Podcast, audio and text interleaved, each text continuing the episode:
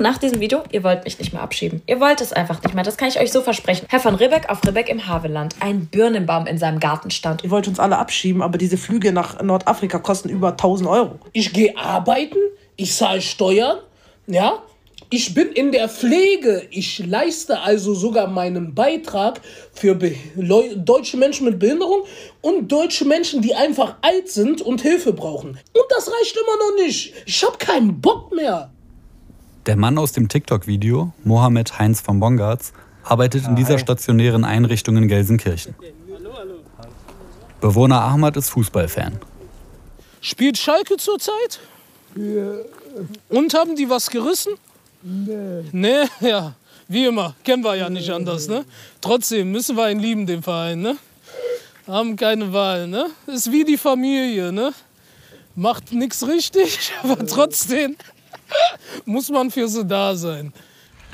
Der Ruhrpott ist für mich Heimat. Die Leute sind zwar ein bisschen kantiger, aber wenn man dann einmal in Kontakt mit denen kommt, dann sind die auch, sind, hier sind wirklich herzliche Menschen.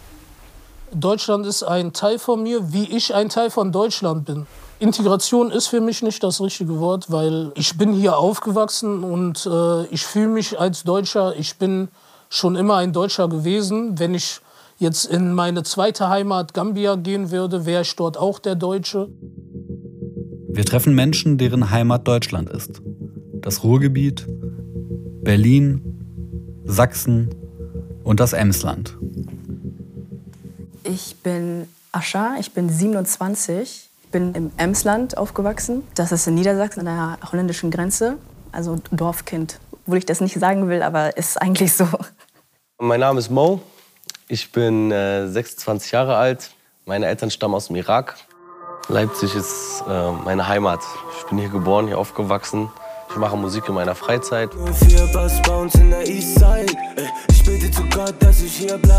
Ich bin angehender Arzt, habe sieben Jahre Medizin studiert und ähm, warte jetzt auf meine Approbation. So. Alles geschafft, schon fertig. Wunderbar. Kannst du auch wechseln? Na klar, kann ich wechseln. Manchmal kommt sie durch, muss ich sagen, auch wenn ich mit den Patienten viel quatsche. Hallo Frau Meier. Ja, was mitgebracht, ne? Ja, aber ich habe keinen Namen dran. Das machen wir drauf, kein Ja. Problem. Gut, Gut. Dann alles Gute, ne? ja, danke. Danke. Ich heiße Wafa, ich bin 28 Jahre alt, habe Pharma- und Chemietechnik studiert und jetzt bin ich im Berufsleben. Meine beiden Eltern äh, sind ursprünglich Syrer, aber ich war noch nie in Syrien. Heimat ist ja eigentlich da, wo man die ganzen Erinnerungen hat und meine ganzen Erinnerungen sind aus Deutschland und vor allem Berlin. Da habe ich meine Kindheit verbracht, also wenn ich da die Straßen entlang laufe, so von der Badstraße bis Gesundbrunnen und da sehe ich Gebäude, die, als ich da aufgewachsen bin, waren sie noch gar nicht da.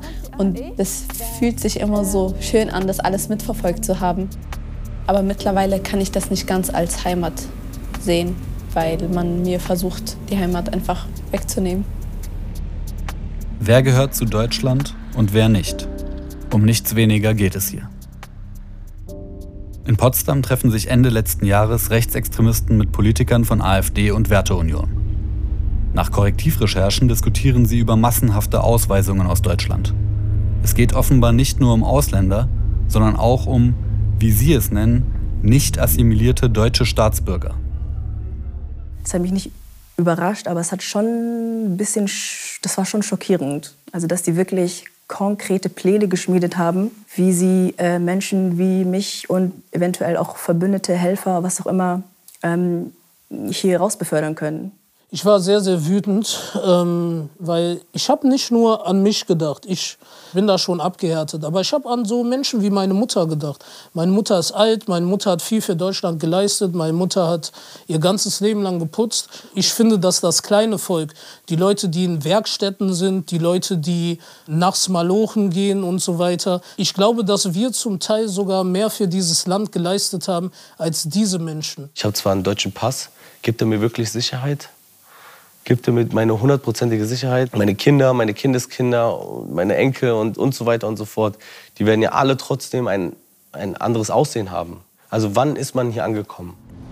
Eine repräsentative Umfrage im Auftrag von Panorama hat ergeben, die in Potsdam besprochenen Pläne machen 51 Prozent der Deutschen mit Migrationshintergrund sehr große oder große Angst.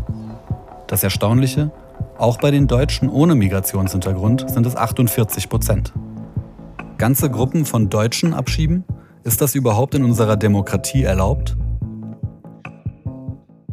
Das, was in Potsdam diskutiert worden ist, geht nicht ohne die totale Macht.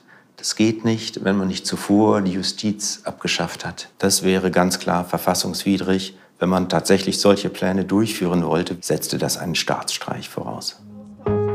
Deutsche abschieben. Verfassungswidrig. Das wissen sie inzwischen auch bei der AfD. Distanzieren sich deshalb. AfD-Bundestagsabgeordnete wollen zwar weiter Massenabschiebungen, aber es geht angeblich nur um Ausländer. Wir werden Ausländer in ihre Heimat zurückführen, millionenfach. Das ist kein Geheimplan, das ist ein Versprechen. Er hat das geschrieben. René Springer. Will er wirklich keine Deutschen abschieben? Zunächst klingt es tatsächlich so. Wen meinen Sie da?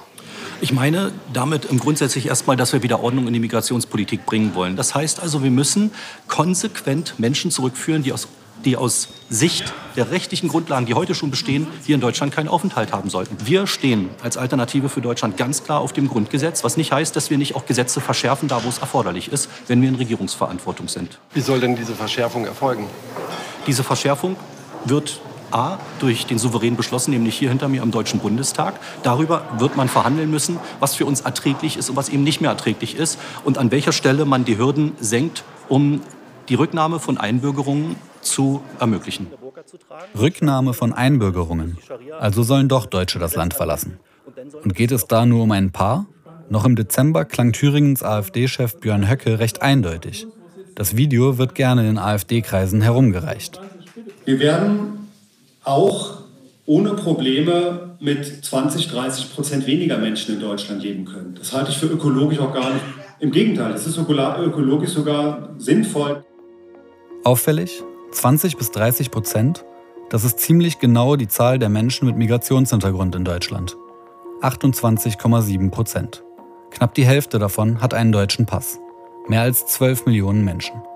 Sollen diese 12 Millionen Deutsche das Land verlassen? Das hätten wir falsch verstanden, teilt Höcke auf Anfrage mit. Die Zahl ergebe sich aus der demografischen Katastrophe, in der sich Deutschland befinde. Dieses Argument, Leute wie du sind doch gar nicht gemeint. Was denkst du da? Es fängt damit an, dass Leute wie ich bleiben dürfen, aber die AfD wird nicht damit zufrieden sein. Und ähm, es fängt an mit, ja, er benimmt sich nicht, so wie sie es immer nennen, und dann endet es mit, er sieht nicht deutsch aus. Und dieser Plan, den jetzt bestimmte aus der AfD schon gemacht haben, weist darauf hin, was das Endziel sein könnte. Bisher ist die AfD nicht an der Macht, aber es scheint sich trotzdem bereits etwas verändert zu haben. Ich fühle mich zunehmend unsicherer, was ich früher so nicht hatte. Ich habe das Gefühl, dass die Mitte nicht mehr Mitte ist, sondern eher nach rechts gewandert ist. Und es könnte ja auch sein, dass die sich immer weiter wandern und dann irgendwann ganz rechts landen bei der AfD und dann eventuell dann in der Zukunft sich doch dafür entscheiden, äh, zusammen eine Regierung zu bilden. Ich habe den Wandel richtig miterleben können, wie es einfach schlimmer wird. Früher war das die NPD, irgendwann war es auch die AfD und jetzt ist es ganz normal geworden. Es tut weh, weil man sich wirklich einfach unsicher fühlt ähm, und nicht mehr ein Teil des Landes. Würde ich diese politischen Aussagen nie hören oder nie mitbekommen, hätte ich diese Angst gar nicht. Aber wenn das von Leuten kommt, die wirklich das Land regieren oder die in irgendwelchen Räten und äh, Landestagswahlen sitzen, löst das erst diese Gedankenspirale aus. Angst nicht nur vor der AfD? Tatsächlich gibt es Signale aus der Mitte, die den Eindruck vermitteln, nicht alle Deutschen gehören gleichermaßen hierher.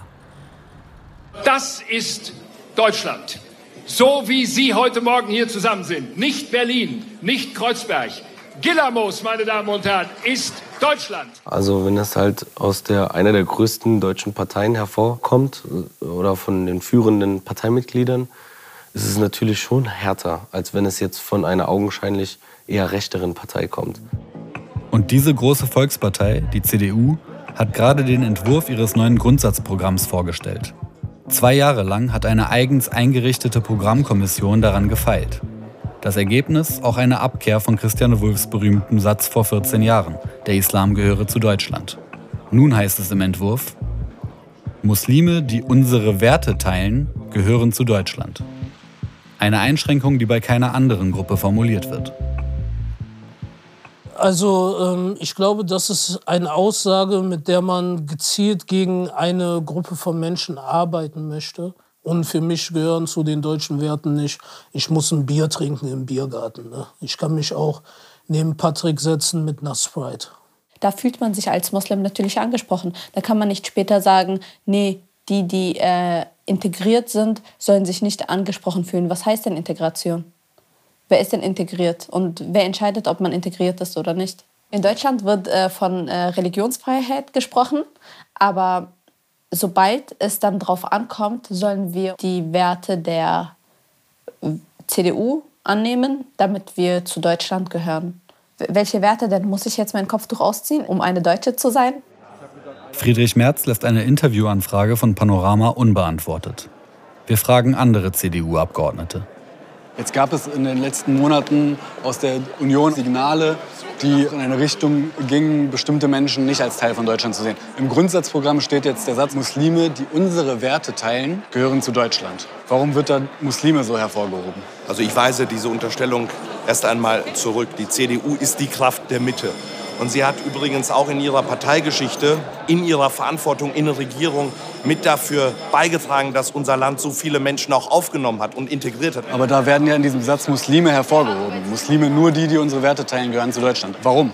Ja, wir diskutieren ja jetzt das Grundsatzprogramm. Ich war ja bei den Beratungen selbst dieses Satzes nicht dabei. Ich glaube, die Botschaft dieses Grundsatzprogramms ist ganz eindeutig, dass wir ein weltoffenes Land sind, aber dass wir gemeinsam auch unsere Werte leben wollen. Das Grundsatzprogramm wird auf dem Bundesparteitag der CDU entschieden und insofern gibt es noch ganz viele Anträge, das werden wir da beraten. Und dazu gibt es die Möglichkeit, auch, dass das sich nur ändert. Ja gut, das ist ja auch so kommuniziert worden. Es ist ein Entwurf, es geht jetzt in alle Kreis- und Landesverbände und dann werden wir sehen, was kommt. Änderungen also nicht ausgeschlossen. Doch auch in den Medien ist der Ton schärfer geworden. Beispiel: Gehören Araber zu Deutschland oder Juden? Eine Fokuskolumne fragt dazu: Die Juden oder die Agro? das ist doch ein Witz, oder? Die Juden oder die Agro-Araber? Wir müssen uns entscheiden, wen wir halten wollen. Das haben die doch nicht geschrieben. Fokus? Wir wollen natürlich jüdische wie arabische Mitmenschen weiterhin in Deutschland halten. Der, der redet auch so, als wären das Haustiere oder so. Auf Anfrage sagt Autor Jan Fleischhauer, er meine natürlich nicht alle arabischstämmigen Menschen in Deutschland. Nochmal, die Juden oder die Agro-Araber. Wir müssen uns entscheiden, wen wir halten wollen. Also nicht alle Araber gemeint? Das löst mir einfach Bauchschmerzen aus wenn ich das schon lese. Ich bin Araber. Also ich bin vom, von der Herkunft her bin ich Araber, aber ich bin auch Deutscher. Aber ich spreche Arabisch, also und deswegen geht das nicht spurlos an einen vorbei. Auf keinen Fall. Oh, harter Stuff hier, ey. Die Leute sehen immer den Ausländer in mir, habe ich das Gefühl, und sie warten nur darauf, dass ich einen Fehler mache. Und wenn ich diesen Fehler nicht mache, ist alles okay dann gehöre ich dazu, dann habe ich äh, super mitgemacht, aber sie warten auf diesen Fehler, sie lauern darauf, um sagen zu können, na, da seht ihr es, äh, er ist kein Teil von uns. Ich habe das Gefühl, dass egal was man tut, man nicht dazu gehören kann und nie 100% dazu gehören wird. Wie nehmen Sie jetzt die vielen Demonstrationen gegen Rechtsextremisten und deren Vertreibungspläne wahr? Also da ist mein Herz schon ein bisschen warm geworden als alter Ruhrpotter, ne? wenn die Leute da mal hier schön zusammenhalten. So. Ich liebe dieses Land, ich äh, fühle mich als Deutscher, ich bin hier wirklich zufrieden an sich. Ich kann auch mit dem Rassismus umgehen. Ne? Ich habe leider lernen müssen im Leben damit umzugehen. Aber mir ist auch vollkommen klar, wenn sowas wie die AfD wirklich gewinnen würde, was das für Deutschland bedeutet, das wäre der Zeitpunkt, wo ich gehen würde. Würde dir das leicht fallen? Nein, auf jeden Fall nicht, weil das ist ja im Endeffekt hier mein Zuhause. Ich fühle mich hier wohl. Es ist immer schön, wo Urlaubs zu machen, wo es sonnig ist und den Vibe zu genießen, Kokosnuss zu schlürfen. Aber ähm, ich mag hier morgens äh, mein Butterbrot beim Bäcker zu holen. Ich liebe das Land hier, also leicht würde es mir natürlich nicht fallen. Es äh, macht einem Angst. Ich äh, bin schon seit einer Weile auf der Suche nach einem Land, wohin ich ähm, auswandern kann, bevor ich deportiert werde, dass ich freiwillig irgendwohin auswandere. Ich rede mir ein, dass es freiwillig ist, damit es nicht so schwer ist. Natürlich ist es schmerzhaft, einfach ähm, die ganzen Erinnerungen, die ganze Kindheit, die man hier in Deutschland äh, hatte, dass man die. Ja, das ist zu viel. Ja.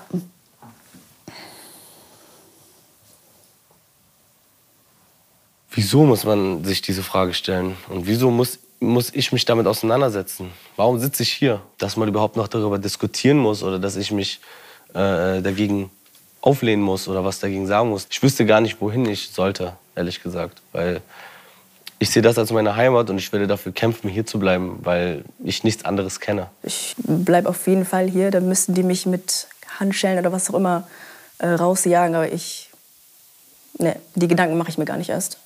Ich bleibe auf jeden Fall hier.